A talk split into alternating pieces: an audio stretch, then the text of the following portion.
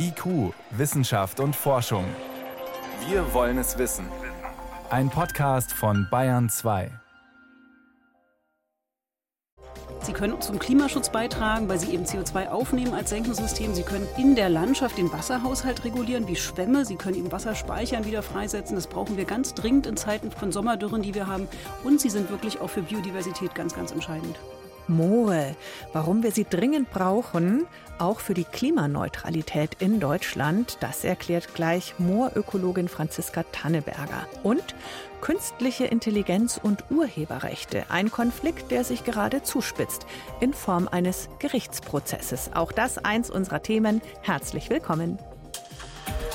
Wissenschaft auf Bayern 2 entdecken. Heute mit Birgit Magira. Anfang der 80er Jahre, da ist im Schönrammer Filz, das ist ein Moorgebiet im südöstlichen Oberbayern bei Freilassing, da ist damals ein amerikanischer Panzer versunken. Also nicht komplett, aber wochenlang konnte man da wunderbar hinspazieren und sich den halb versackten Kampfpanzer anschauen. Zum Moor, da hat doch fast jeder irgendeine Geschichte manchmal auch eine unheimliche. Moore hatten früher keinen guten Ruf, schon allein, weil es für unsere Vorfahren essenstechnisch dort gar nichts zu holen gab. Unnützes Land. Man kann nichts anbauen, das Vieh hat nichts zu fressen, also trockenlegen. Warum es sich lohnt, Moorflächen wiederzubeleben und warum es vor allem für eine gute Klimabilanz dringend nötig ist, darüber reden wir gleich. Vorher Florian Falzeder über Moor, Moos, Filz, Torf, Worum geht's hier eigentlich genau? Ein Moor ist vor allem eins, nass. Und zwar nicht nur nach Regen, Schneeschmelze, Überflutung, sondern Tag ein, Tag aus und das über viele, viele Jahre. Es fließt ständig Wasser nach, aber kaum Wasser ab, wie im Murnauer Moos oder im Schönramer Filz. Ein Moos oder ein Filz, wie man auf Bayerisch sagt, sind Moorlandschaften, aber zwei unterschiedliche Typen. Sie unterscheiden sich vor allem dadurch, wie Wasser reinkommt. Beim Filz kommt das Wasser von oben und kann nicht abfließen. Im Hochdeutschen heißt es auch Hochmoor, aber nicht, weil es etwa in den Bergen hoch oben liegen würde, sondern weil es hoch ist. Jahr für Jahr sterben im feuchten Boden die unteren Pflanzenteile ab.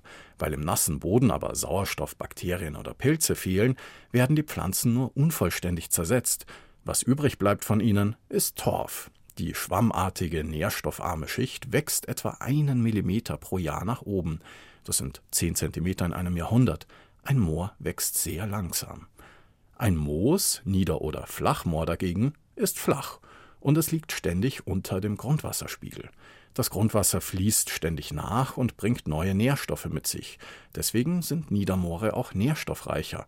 Dort wachsen mehr verschiedene Pflanzenarten und sogar Bäume. Man findet sie dort, wo Seen verlanden, Senken versumpfen oder Auen regelmäßig überflutet werden. Weil Moore so langsam wachsen und so viel Pflanzenreste speichern, binden sie auch extrem gut Kohlendioxid und andere klimaschädliche Gase. Alle Moore der Welt speichern mehr CO2 als alle Wälder zusammen. Dabei gibt es flächenmäßig zehnmal weniger Moore als Wälder auf der Welt. Das Problem? Werden Moore trockengelegt oder das Torf abgeerntet, landen all das Kohlendioxid und noch viel klimaschädlichere Gase in der Atmosphäre. Und das nicht nur einmal. Das Moor atmet, wenn man so will, Jahr für Jahr weiter Klimagase aus. Negativbeispiel Deutschland.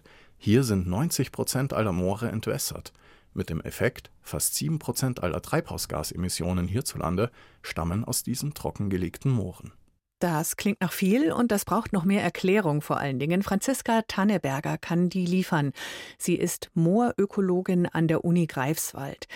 Sieben Prozent Anteil an den Treibhausgasen gesamt, die in Deutschland freigesetzt werden. Mm, sind das die gut sieben Prozent, die aus der Landwirtschaft kommen? Also die meisten trockengelegten Moorflächen sind ja Getreidefeld, Weide, Grünfutteranbau, Acker. Drei Viertel unserer Moore werden landwirtschaftlich genutzt, sodass die landwirtschaftliche Nutzung wirklich den hohen Anteil daran ausmacht. Aber wir haben auch Waldwirtschaft auf Mooren. Wir haben auch ein paar Stellen Siedlungen auf Moor und wir haben auch immer noch ein bisschen Torfabbau in Deutschland. Aber das ist wirklich im Vergleich zur Landwirtschaft ein geringerer Anteil der Nutzung der Moore. Um klimafreundlicher zu werden, um Klimaneutralität zu erreichen, sagen Sie, brauchen wir dringend diese Moore und zwar wiederbelebt. Wieder verwässert, wie sagt man, wieder bewässert? Wieder vernässt ist der Fachausdruck eigentlich. Wieder Und, ähm, vernässt, genau. wieder bewässern würde auch eigentlich was Falsches andeuten, denn wir müssen nicht Wasser extra hinbringen meistens, sondern wir müssen eigentlich das Entwässern beenden. Also im Moment haben wir ja ausgeklügelte Grabensysteme meist in den Mooren, die das Wasser dann abtransportieren. Wir haben Pumpen, die das Wasser rauspumpen aus diesen Moorflächen und äh, das müssen wir eben aufhören, damit die CO2-Emissionen stoppen. Und dass wir für eine Treibhausgasneutralität das tun müssen. Es ist einfach die schlichte Gegenrechnung. Wenn wir das nicht machen, müssen wir irgendwo Senken haben, mit denen wir dieses CO2 dann wieder ausgleichen, was in die Atmosphäre freigesetzt wird. Aber die Flächen, von denen wir sprechen, sind eben Maisfelder, Siedlungen, Waldwirtschaft. Die können wir nicht alle renaturieren, ohne dass es einen Interessenkonflikt gibt. Vollkommen richtig. Also wir haben zum einen einen ganz kleinen Anteil, ja, ich hatte gesagt Siedlungen. Wir haben ja Großstädte, die in Moore gebaut sind, wie Hamburg oder Berlin und auch hier in München ist ja eine moorreiche Gegend. Da wird nicht alles wieder vernässt werden können. Also wir werden einen kleinen Anteil haben, wo wir jetzt einfach eine veränderte Situation haben. Aber auf dem Großteil der Fläche ist eben eine total tolle Sache eigentlich möglich. Der Wasserstand kann wieder angehoben werden, er kann wieder naturnäher sein und wir können trotzdem Landwirtschaft fortführen. ja, aber Flächen da sagt der Landwirt jetzt, also mein Maisfeld, das kann ich dann vergessen. Was ja. kann er stattdessen damit machen? Also Landwirtschaft hat ja zum Glück ganz viele Gesichter und ähm, es ist ja nicht unbedingt Maisanbau nur das Einzige, was ein Landwirt tun kann, sondern wir haben andere Kulturen, wir haben andere Arten, die eben in den nassen Mooren wachsen. Mit denen haben wir uns einfach historisch wenig beschäftigt. Aber eine tolle Art, die sicherlich die meisten kennen, ist das Schilf. Das ist ja eine Pflanze, die wir an Seeufern sehen, an Flüssen entlang oder an der Küste. Was kann man mit Schilf machen? In die Pfanne eher weniger? Weniger. Weniger Nahrungsmittel, aber wir können mit Schilf ähm, wunderbare Baumaterialien herstellen. Und das hat was damit zu tun, dass diese Schilfpflanzen ganz robust sind. Die müssen ja im Wasser wachsen. Die sind äh, gegen Wind, können sie sich stabil wehren. Sie haben Verrottungsschutz quasi eingebaut, weil sie ja die ganze Zeit im Nassen stehen. Und all die Eigenschaften können wir gut bei Baumaterialien gebrauchen. Und viele werden vielleicht die Reddächer kennen. Man kann sie wirklich als Dach nutzen, aber man kann auch Bauplatten, Dämmplatten, Trockenbauplatten, all diese Dinge aus Schilf herstellen. Gibt es neben Schilf noch andere zumindest Ideen, wie Moorflächen gleichzeitig renaturiert und trotzdem landwirtschaftlich genutzt werden können? Ideen gibt es ganz viele. Da ist auch viel schon ausprobiert worden in Forschungsprojekten. Wenig davon ist bisher wirklich in die großen Flächen gegangen. Aber vielleicht äh, drei Beispiele, die ich mal aufzählen will noch. Zum einen, wir können auch Tiere auf nassen Mooren halten. Der Wasserbüffel, und dann sind wir schon bei Nahrungsmitteln, der kann Fleisch liefern, der kann Milch für Mozzarella liefern. Wir können auf den Niedermooren aber auch Bäume haben, die da wachsen. Die Erle ist ein Baum, der sehr gut im nassen Moor Moor wächst und da können wir Möbel herstellen. Also hier rund um uns rum, einige der Möbel können aus Erlenholz sein. Und das dritte Beispiel, auf den Hochmooren haben wir die Torfmoose und die können eben auch frisch geerntet werden von einem nassen Moor und dann als Ersatz im Gartenbau für Torf verwendet werden. Torf ist ein Stichwort, denn Torf als Rohstoff ist auch ein Problem. Erklären Sie warum. Und warum der so wichtig ist in der Gemüseindustrie und auch bei den Zierpflanzen. Und überhaupt die ganzen Gartencenter sind ja immer noch voll mit Torf, auch wenn wir die Erde hoffentlich mittlerweile alle torffrei kaufen. Also viele Baumarktketten haben ja wirklich umgestellt und gesagt, wir verkaufen keinen Torf mehr für den Privatgartenbau. Und im Privaten muss niemand Torf heute verwenden. Also für die Balkonpflanzen, die jeder privat hat, gibt es sehr viele Ersatzsubstrate, aber der industrielle Gartenbau, von dem wir dann ja eben später unser Gemüse bekommen, was wir in den Supermärkten haben, der braucht ganz, ganz spezifische Substrate, wo er eben bestimmte chemische Eigenschaften sehr gut einstellen kann. Und das haben eigentlich diese Eigenschaften nur wirklich der frische Torf und die frische Torfmoose. Und wenn wir den Torf halt nutzen, entwässern wir das Moor weiterhin und machen es quasi kaputt. Wenn wir Torfmoose als Substrat verwenden, dann mähen wir immer nur die oberste Schicht von dem nassen Moor ab. Und das ist wirklich eine Alternative auch im industriellen Gartenbau. Torfmoose. Also man würde die dann quasi züchten und ernten und das Moor selber bliebe intakt? Das macht man auf den jetzt kaputten Mooren. Wir haben ja fast keine intakten Moore in Deutschland. Also wir schätzen, dass nur zwei Prozent unserer Moore überhaupt nur intakt geblieben sind. Also da fällt einem vielleicht das Monauer Moos ein, so diese, diese Kronjuwelen unserer Landschaft eigentlich, die wir noch haben. Aber die allermeisten Moorflächen, wir reden über 1,9 Millionen Hektar in Deutschland, sind eben jetzt trocken, sind relativ kaputt. Und da kann man aber zum Beispiel wirklich diese Torfmoosfragmente dann ausstreuen. Dann wachsen die an und bilden wieder diese Moosteppiche. Und dort können wir dann eben auch Torfmoose ernten als Substratersatz klingt aber trotzdem etwas aufwendiger, als den Torf selber sich einfach zu holen aus dem Baltikum, aus dem Nordosten von Europa, wo ja massenweise dieser Torf abgegraben wird, vorwiegend von niederländischen und deutschen Firmen eben. Das ist sehr viel billiger. Ja, bei billig ist ja immer mal die Frage, was für Kosten wir einrechnen. Und es gibt eine beeindruckende Zahl, eine Tonne CO2, die heute freigesetzt wird, die verursacht uns und nachfolgenden Generationen einen Schaden von 200 Euro. Und wenn wir das mal hochrechnen, in den trockenen Mooren wären, wenn es ein Grünland ist, vielleicht 20 Tonnen pro Hektar und Jahr frei, bei einem Acker 30, ähm, da kommt was zusammen. Und diese Kosten werden ja gerade nicht eingerechnet in unsere Preise, die wir irgendwo sehen. Und insofern ist jetzt wirklich die Aufgabe, langfristig eigentlich zu denken. Und es gibt ja wenig langfristige Sicherheit vielleicht, das empfinden wir auch alle aber es gibt doch einige Sicherheiten, glaube ich, dass sozusagen wir immer mehr Druck haben werden, CO2-Emissionen zu reduzieren. Das spricht dafür, die Moore wieder nass zu machen, dass wir weiter Produktion in der Landschaft brauchen, also dass wir Landwirtschaft wirklich fortführen auf den Flächen.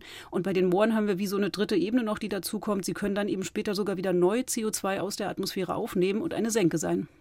Ein intaktes Moor ist der raumeffizienteste CO2-Speicher, den wir haben, sagen Sie, sogar noch besser als Wälder. Wie kommt's? Ja, sie sind natürlich ganz dick gepackt. Also wir reden ja da eigentlich über den Kohlenstoff. Also das CO2 wird über die Pflanzen aufgenommen aus der Atmosphäre und dann als Kohlenstoff im Boden eingelagert. Und das sind ja ganz dicke Schichten. Also wenn man in so einem Moor gräbt mit dem Spaten, merkt man ja, es ist ein fester Boden. Und ähm, das ist im Grunde ein ganz, ganz hoher Anteil Kohlenstoff. Und wenn man das vergleicht mit einem Wald, ja, da stehen die Bäume ja immer noch vereinzelt. Ähm, man läuft durch. Ähm, das ist von der Lagerung dich äh, sozusagen immer noch ähm, weniger als bei den Mooren. Ich glaube, es ist klar geworden in diesen wenigen Minuten, Moore sind toll und wir brauchen sie dringend wiederbelebt, renaturiert, wieder vernässt, wie Sie sagen. Können Sie noch mal auf den Punkt bringen, was ist die wichtigste Leistung von lebendigen Mooren?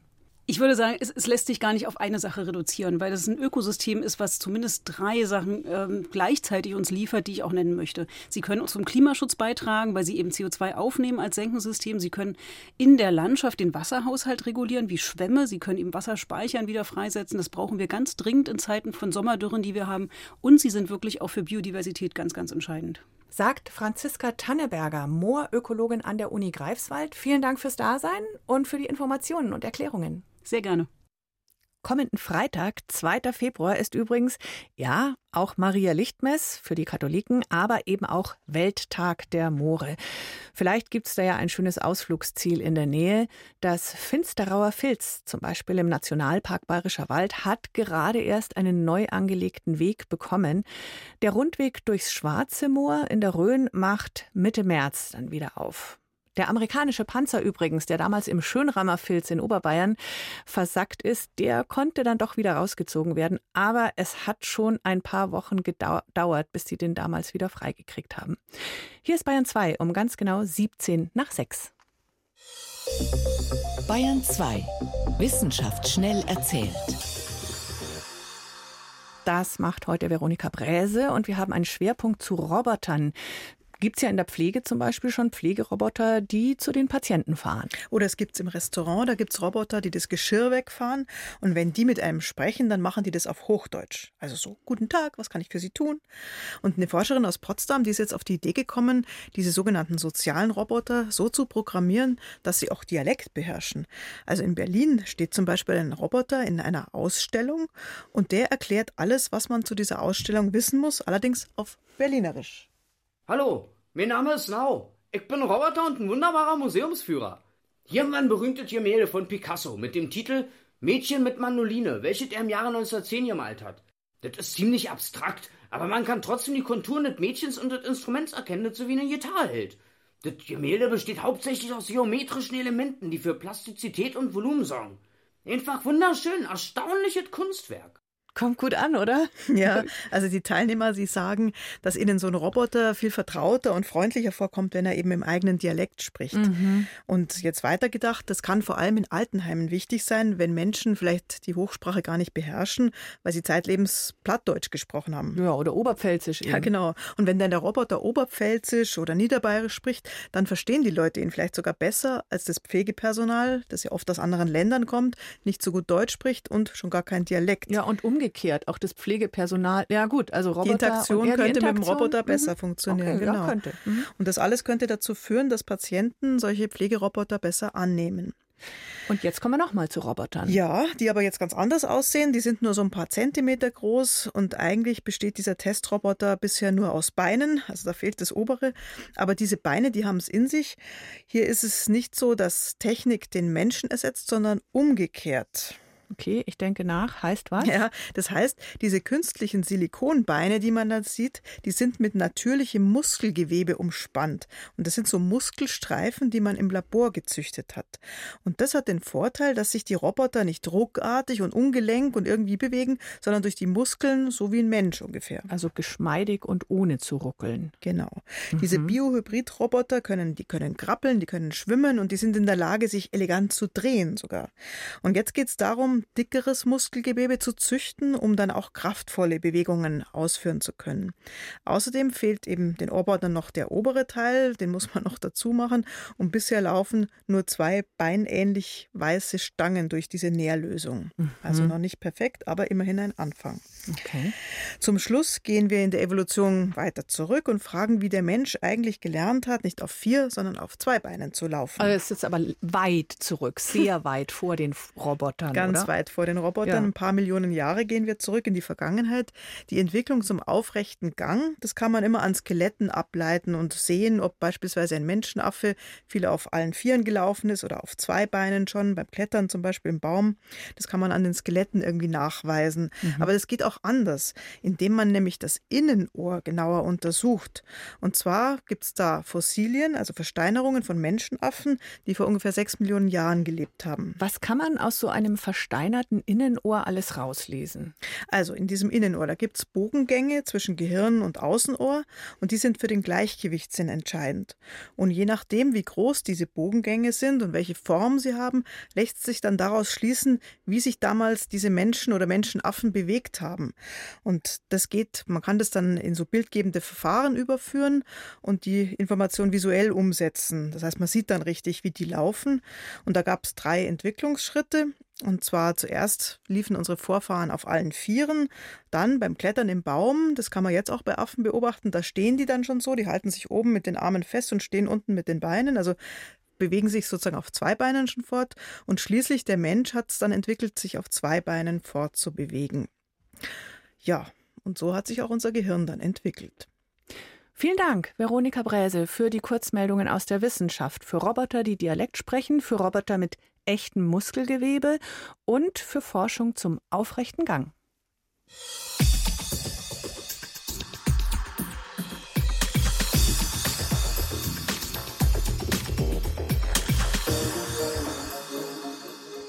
Das wird ein Krimi, was sich da anbahnt in Sachen künstliche Intelligenz und Urheberrecht.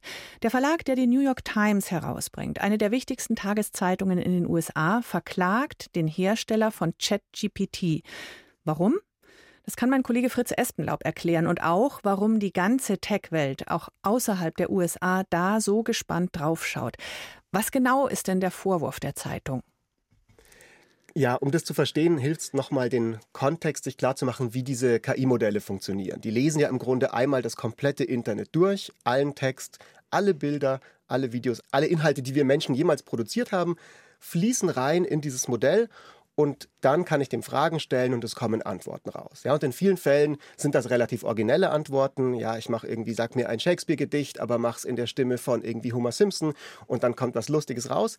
Aber, und das ist Hintergrund dieser Klage der New York Times, wenn man es drauf anlegt, kann man natürlich auch sich fast eins zu eins Texte raus reproduzieren lassen, die woanders schon mal standen, zum Beispiel bei der New York Times hinter einer Bezahlschranke, mit denen die New York Times eigentlich Geld verdienen will. Und ich kann zu ChatGPT gehen und sagen, gib mir doch den Text, ja, keine Ahnung, Snowfall, dieser Essay in der New York Times, ich will den lesen. Ich kann den aber nicht lesen, weil ich der New York Times dafür Geld zahlen müsste. Aber du kennst ihn ja, du hast ihn schon mal gelesen, ChatGPT, zeig mir den doch nochmal. Und dann kommt er raus. Und dann und das, funktioniert das. Das funktioniert. Ja, die New York Times hat ganz viele Beispiele in ihrer Anklageschrift. Ich glaube fast 100 Beispiele von eben genau Texten, die reproduziert wurden und die sagen, dadurch, dass ihr das macht und euch dafür bezahlen lasst als Firma, klaut ihr unser geistiges ja. Eigentum und schadet uns. Das ist Diebstahl, hätte ich jetzt auch gesagt. Was sagt OpenAI? OpenAI antwortet, naja, warte mal, Moment. Erstmal habt ihr gegen die AGBs verstoßen, weil da steht drin, dass man ChatGPT nicht so benutzen darf, um sich Texte eins zu eins wiedergeben zu lassen. Ihr musstet auch richtig dafür arbeiten. Also man muss viele Prompts, sogenannte also Textbefehle eingeben, damit das funktioniert, sagt OpenAI. Das ist ein sogenannter seltener Bug, also ein seltener Fehler. Das heißt mit anderen Worten, ihr könnt uns gar nicht verklagen, weil ihr habt ja selber gegen die AGBs verstoßen, um diese fingierten, in Anführungszeichen, Beispiele herbeizuführen. Interessante Argumentation. Was sagt das Gericht dazu? Wie ist der Stand im Moment? Ja, die Klage ist gerade erst eingereicht worden. Also das ist alles in einem totalen Frühstadium. Vor Gericht wird jetzt eben verhandelt, wird jetzt gerichtlich festgestellt, welche dieser beiden Argumentationen die glaubwürdigere ist. Ist es so, wie OpenAI sagt, dass das wirklich nur in absoluten Ausnahmefällen passiert?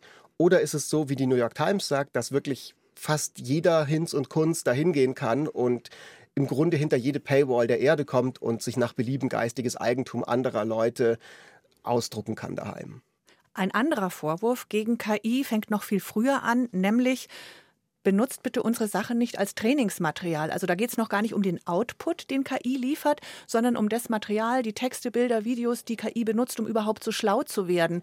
Was ist da der Stand der Dinge? Was ist da dran? Da gibt es tatsächlich auch eine gerichtliche Klage in den USA, die sich darauf bezieht. Und äh, das ist eine von verschiedenen Buchautoren. George R. R. Martin zum Beispiel, den man von Game of Thrones kennt. John Grisham ist ein anderer. Und die sagen, es ist vollkommen egal, was am Ende die Leute sich rauslassen, was der Output ist.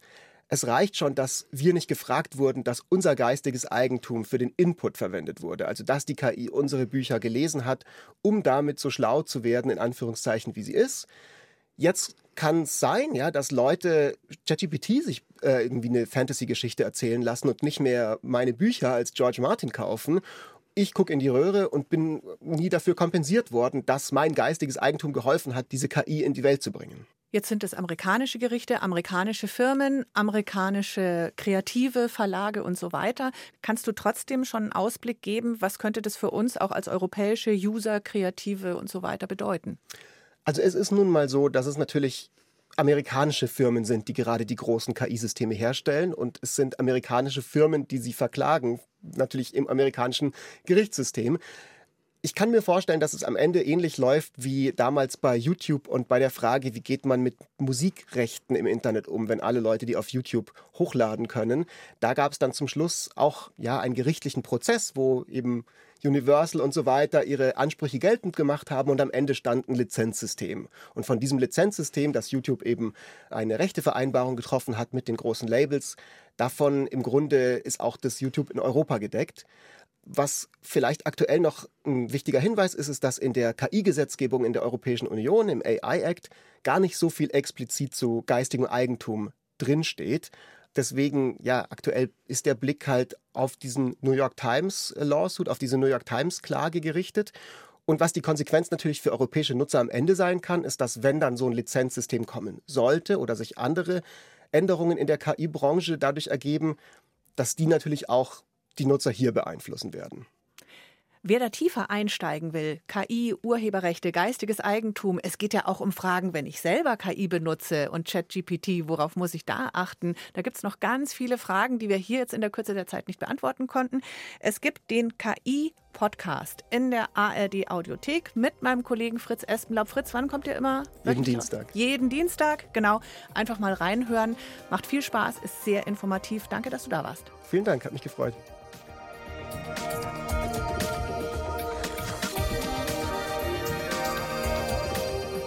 Diese Sendung wurde übrigens von einem echten Menschen moderiert, muss man künftig vielleicht ab und zu dazu sagen. Heute war Birgit Magira am Mikrofon.